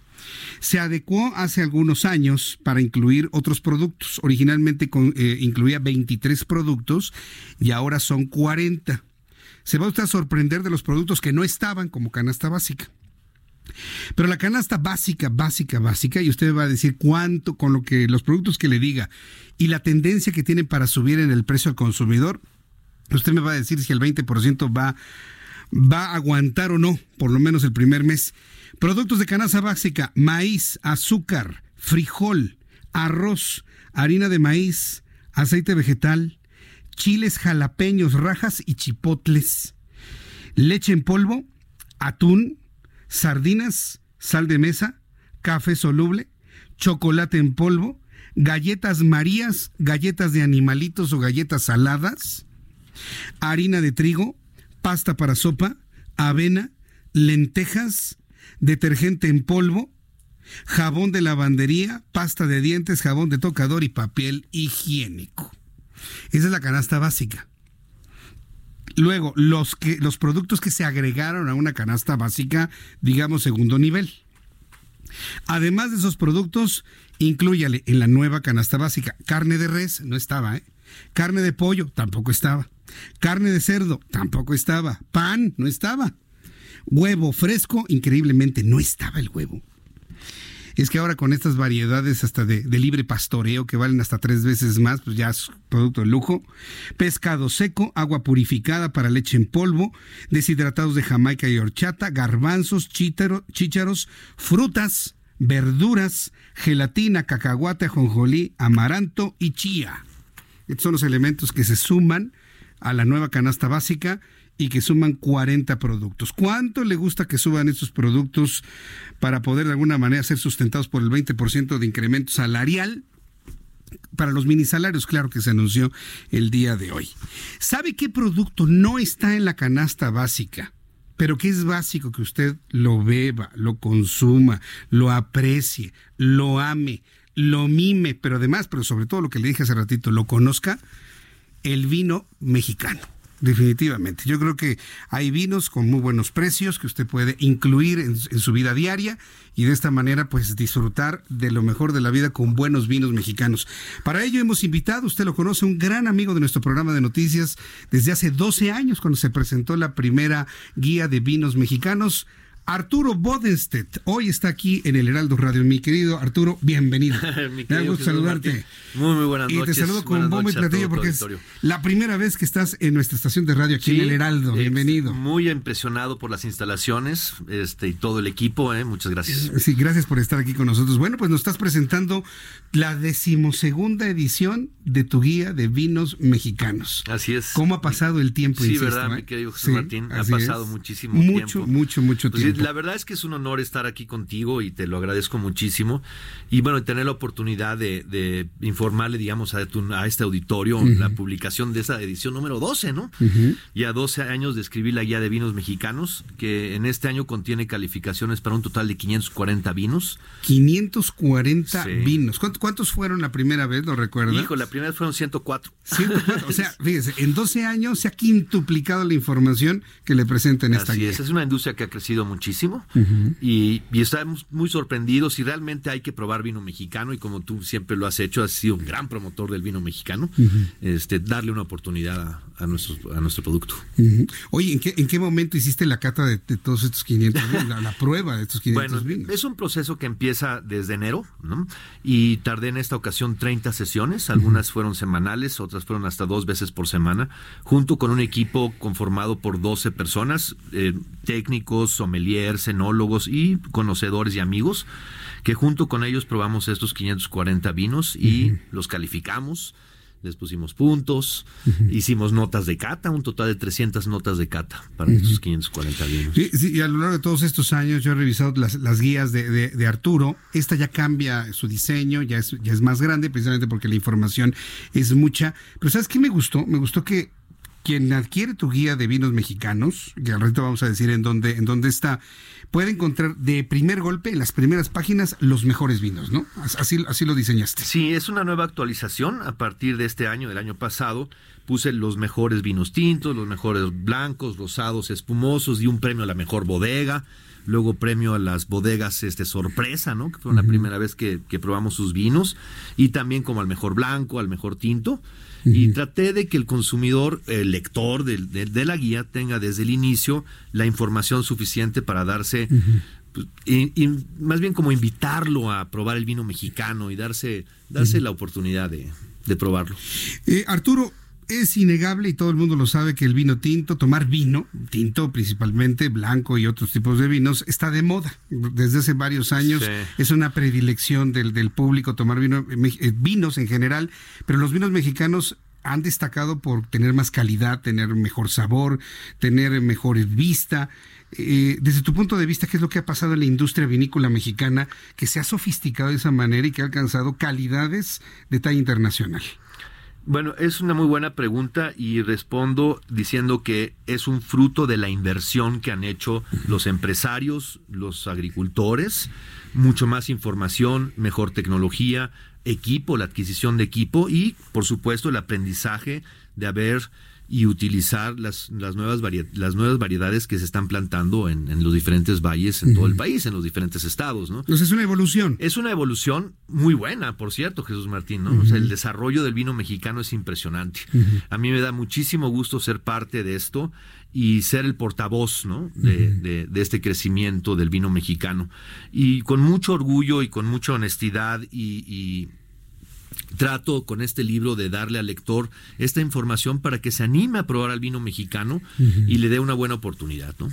Ahora, eh, cuando oímos vino mexicano pensamos inmediatamente en Valle de Guadalupe, pensamos en Baja California, pero no nada más Baja California produce vinos. en, es importante en, esta edición ya hay nueve estados que están produciendo nueve Estados producen vino. Sí. Y de muy buena. Aguascalientes, Guanajuato, Querétaro, ¿no? Zacatecas, este Coahuila, este y Baja California pero se están incorporando nuevos estados gracias a los microclimas que tiene México, Oaxaca, Jalisco, Nuevo León, Michoacán. O sea, hay nuevos estados que están tratando de, plantar variedades para ver si les, les, da resultados. Me, sorprende escuchar Jalisco y Michoacán. Sí, sí. Oaxaca. Oaxaca. sí, San Luis Potosí. Donde pensaría que hay nada. Es, bueno, es, la, es la cuna del mezcal. ¿No? Hay, hay, tierra y clima para la vida. Afortunadamente México tiene microclimas, Jesús Martín, y eso nos da oportunidad de hacer experimentos, igual como lo hacen los enólogos, y por eso también el vino mexicano es tan bonito y tan moderno, porque hay variedades que se mezclan con, con innovaciones, ¿no? Ya no son las mismas este, variedades de siempre o las mismas mezclas, sino los enólogos están experimentando con nuevas eh, mezclas que representan muy claramente el nuevo mundo.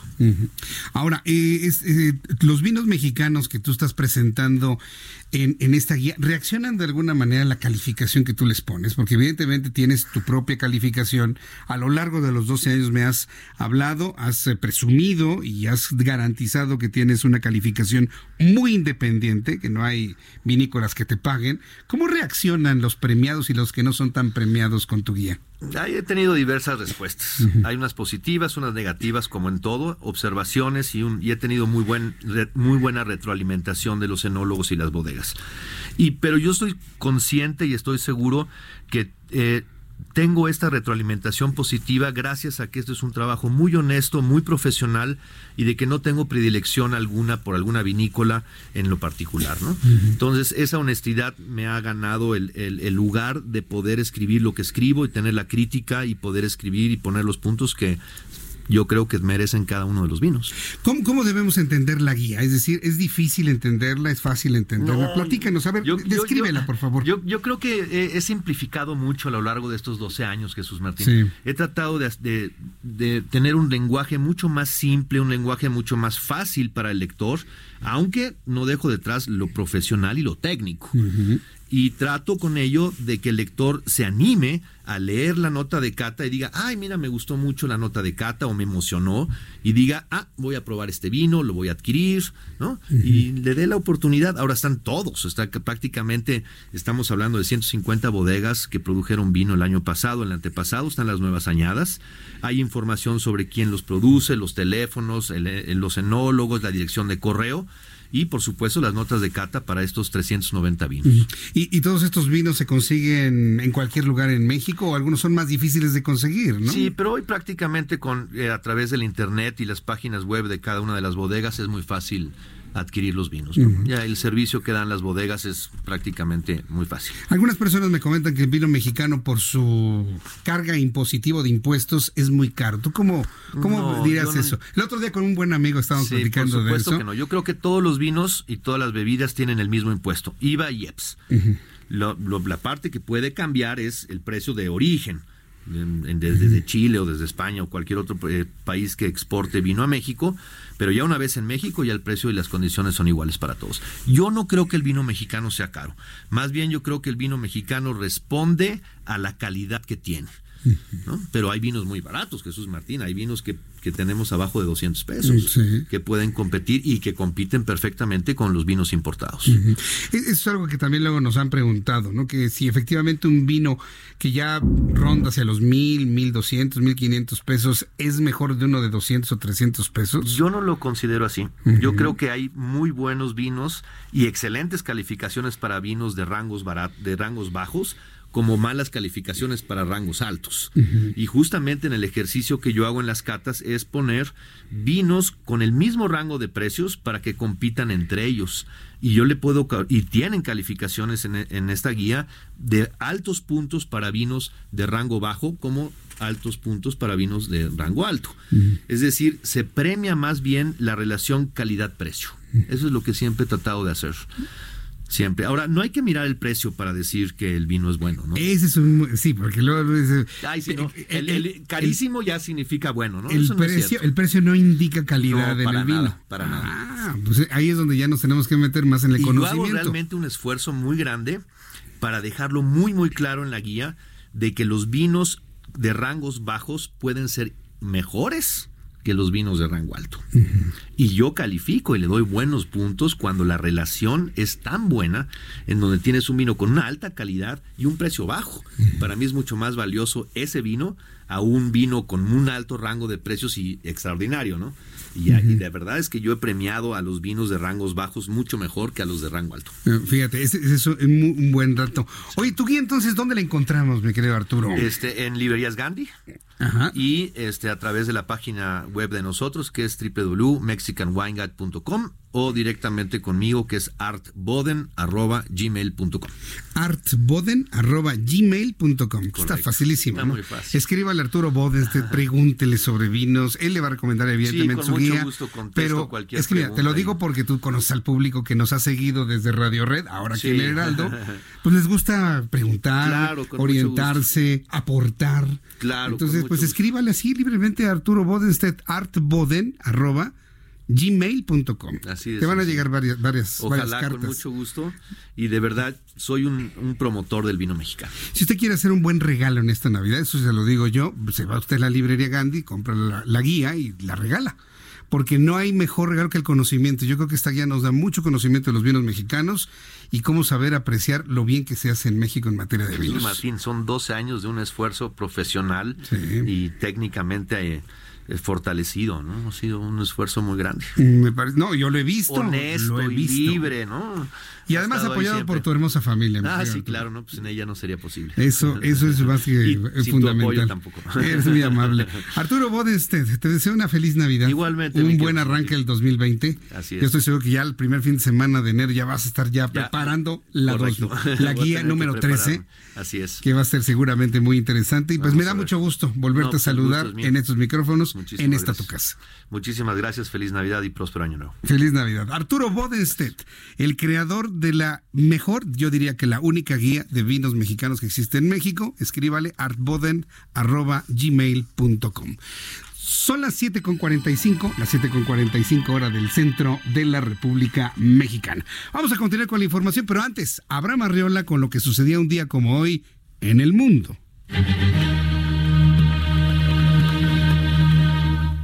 Continuamos con la información. Esto es un día como hoy en el mundo. 1770. Nace en Bonn, en Alemania, el compositor alemán Ludwig van Beethoven, considerado como el principal precursor de la transición del clasicismo al romanticismo.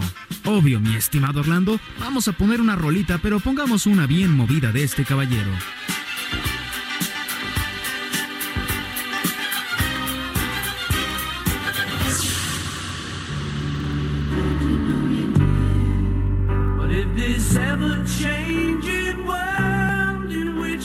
1993. En Santiago de Chile, Paul McCartney hace por primera vez un concierto en dicho país. Increíble.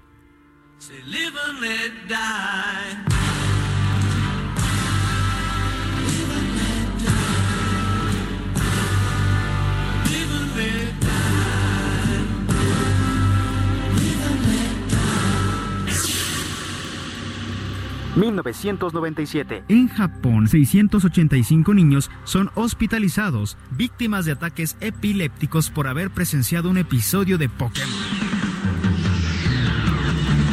Tengo que ser siempre el mejor. Sí, esto sí sucedió. La razón de esto quedó al principio como un misterio por mucho tiempo, hasta que después se llegó a la conclusión. El cambio rápido entre los colores rojo y azul en una escena les provocó convulsiones que dieron lugar a una epilepsia fotosensitiva.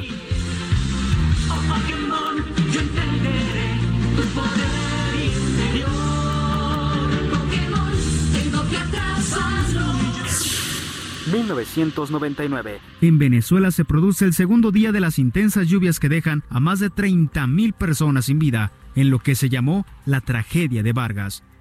Esto es un día como hoy, en el mundo. Muchas gracias, Abraham Arreola, por eh, la información de lo que sucedía un día como hoy en otras partes del mundo.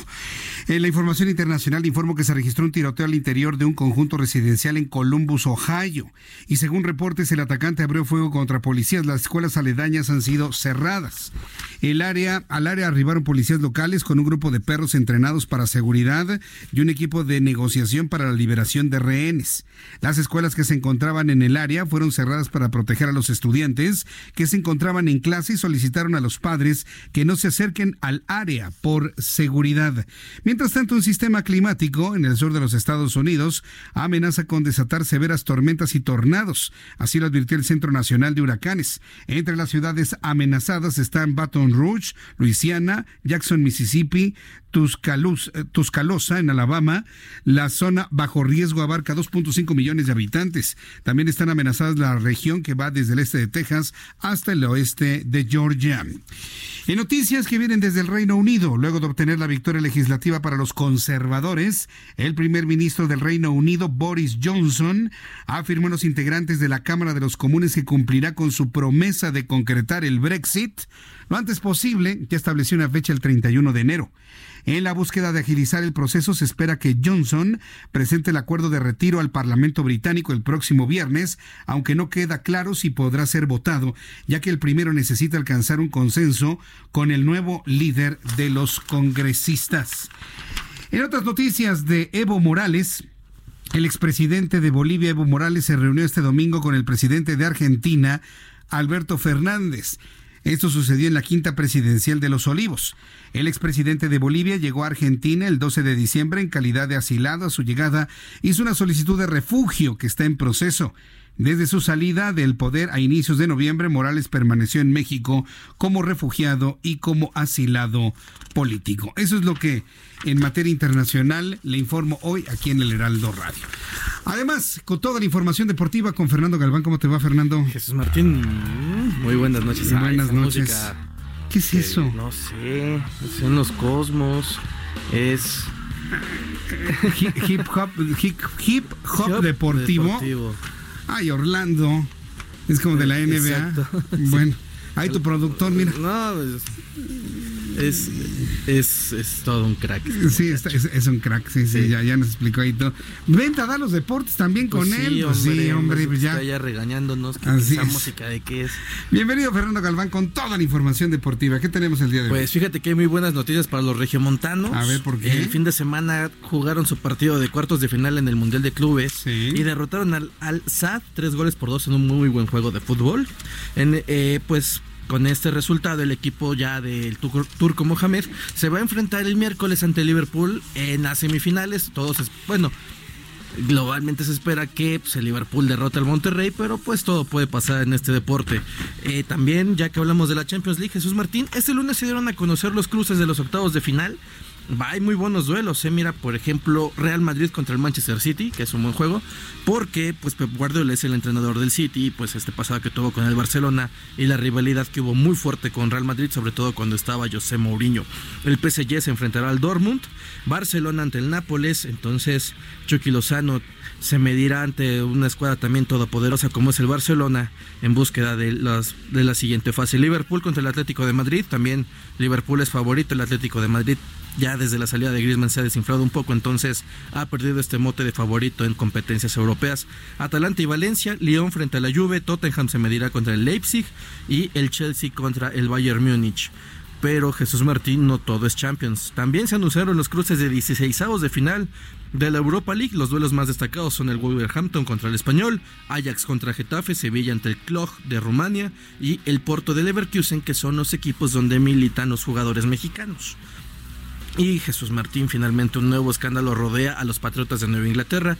En esta ocasión, pues, eh, se le acusó al equipo de grabar a través de un camarógrafo independiente de los bengalíes de Cincinnati en partido correspondiente a la semana pasada, que por cierto ganaron los Patriotas, pero esto se debió a que los Patriotas están ahora en la tendencia del, de los contenidos que hay alrededor de los, de los equipos o de las ligas deportivas y no le avisaron a la NFL de que iban a estar grabando esta serie, bueno, e, e, el juego y a la banca rival, el partido rival, y se entendió que esto estaba haciendo como una situación de espía, de espionaje, que ya se había dado también en el, NFL y que también pues se suma a estos eh, escándalos que han sumado los patriotas de Inglaterra como balones desinflados, o sí de filmar eh, intencionalmente a los equipos rivales, esto sí genera multas, pero pues con esta eh, tendencia de contenidos, pues esta fue la excusa que pusieron los Exactamente, se trata de la segunda ocasión, aunque, esta, aunque en esta ocasión se supone que es bien intencionada porque es parte de estos contenidos que ya ofrecen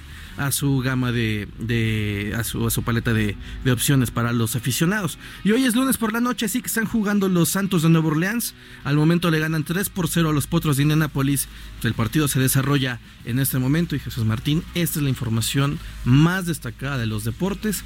Se está acabando el año y con ella también la actividad deportiva. Muy bien. Muy bien, pues muchas gracias, Fernando. Muy buena. Em, empieza ya a haber sequía deportiva, ¿no? Ya. Sí, sí, sí, ya Ahora viene ya también la, final del fútbol mexicano, la final del Mundial de Clubes y viene el fútbol americano colegial con los tazones. Ah, muy bien. Pero pues ya es muy reducido también ya la carga deportiva. Bueno, correcto. Bueno, pues así ya, ya hay que descansar lo que resta de este año. Sí, sí, sí, pues poco a poco se ve. Muchísimas gracias, Fernando. Buenas noches. Buenas noches. Fernando Galván con toda la información deportiva. Me falta minuto y medio para que nos despidamos de nuestro programa el día de hoy. Antes quiero agradecer mucho sus comentarios, sus opiniones. Fernanda, muchas gracias, Fernanda, por escribirnos a través de, de, Twitter. María Merlos me dice, ya, ya, ni te comunicas, Jesús Martín. No, aquí, aquí andamos, aquí andamos. Gracias, María Merlos. Cecilia Curiel, muchas gracias. Eh, María José, también te agradezco mucho tus comentarios. Para las personas que me están escribiendo a través de mi cuenta de Twitter, agradecerle a Erika Cueva y a JCH que me escriban. Mayolo, caray, Jesús Martín, cuando un político en verdad vela por el bienestar de sus electores, hay que darle las gracias por el aumento del 20% del salario mínimo mexicano. Muchas gracias, señor presidente Donald Trump. Pues sí, así es. Muchas gracias, presidente. Eh, tienes razón. Tienes razón, Mayolo, porque lo que quiere Estados Unidos es que no haya dumping empresarial dumping laboral con bajos salarios en México. Así de sencillo. Gracias, Mayolo. Dando las gracias al presidente de México, Donald Trump. Bueno, lo dice Mayolo, ¿no? Sí, lo dije bien. Es lo que me están comentando algunos. Emanuel Aguilar, Jesús Martín, hola, un abrazo. Pregunta, para un empleador del sector privado, alguien que gana 10 mil pesos al mes, ¿en qué le ayuda el aumento del salario mínimo? Saludos, te escucho en el 98.5 de FM. Es que en realidad el salario mínimo es un mero indicador, un mero indicador del piso, en realidad muy pocas personas, casi nadie gana un salario mínimo. Normalmente se ganan dos salarios mínimos. Pero para las micro, microempresas en el interior de la República que tienen personal de salario mínimo y que a lo mejor se complementan con propinas o con comisiones, a ver si ese empresario puede subirles el 20% del sueldo. Ese es el asunto. Ese es el punto. Y va a haber muchos empresarios que van a tener un quiebre en eso. Esperemos que no, de verdad esperemos que no. Steven, dice Jesús Martín, lo que sorprende es el representante de las comunidades indígenas. Asegura que algunos tienen intereses económicos. Si es así, ¿por qué no dio nombres? También ellos deberían ser escuchados. Sugiero Jesús Martín, vamos a seguir sobre ese tema. A mí lo que me sorprende y lo que de verdad no se vale es que llegue un gobierno para decirnos que se hace una consulta y den por buena la consulta solamente al 5% de la población directamente involucrada. 5%. Y de ese 5%, el 92% dijo que sí. Eso fue lo que se denunció hoy aquí en el Heraldo Radio. Queda en la mente de todos y vamos a seguir con... Ah, porque ya lo dieron por bueno. ¿eh? Aunque digamos que no y salgan todas las otras comunidades que no participaron protestando, el tren va porque va. A mí en lo personal me parece un buen proyecto el tren. Lo que no se vale es que solamente se le haya hecho la consulta a un 5% de los involucrados. Hasta aquí las noticias en nuestro programa de todas las tardes. Lo dejo en compañía de Brenda Peña y Manuel Zamacona a continuación con las noticias metropolitanas. Yo le espero mañana, 2 de la tarde, Heraldo Televisión, 6 de la tarde, Heraldo Radio. Por su atención, gracias. Le saluda Jesús Martín Mendoza. Que pase usted muy buenas noches.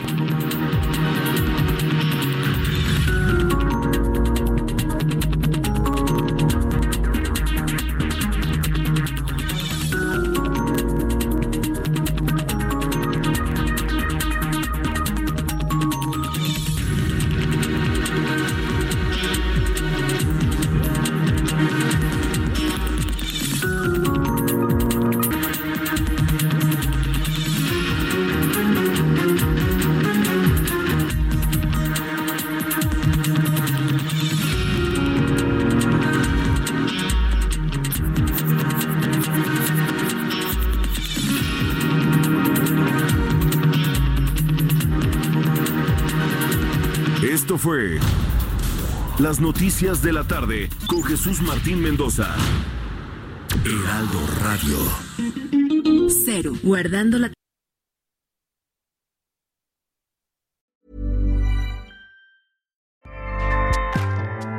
ACAST powers the world's best podcasts. Here's a show that we recommend. The Real Housewives is a guilty pleasure for most, but if you're looking to not feel guilty about that pleasure, tune in to Everything Iconic with me, Danny Pellegrino, where I break down all the messy moments and behind the scenes antics of Bravo's popular franchise. And on Everything Iconic, I also interview celebrity guests like Kelly Ripa, Kiki Palmer, Drew Barrymore, Cameron Diaz, and more about their guilty pleasures, their past work, and so much more. So if you're pop culture obsessed and find yourself watching way too much reality TV like me, tune in to Everything Iconic with Danny Pellegrino wherever you listen to podcasts. ACAST helps creators launch, grow, and monetize their podcasts everywhere. ACAST.com.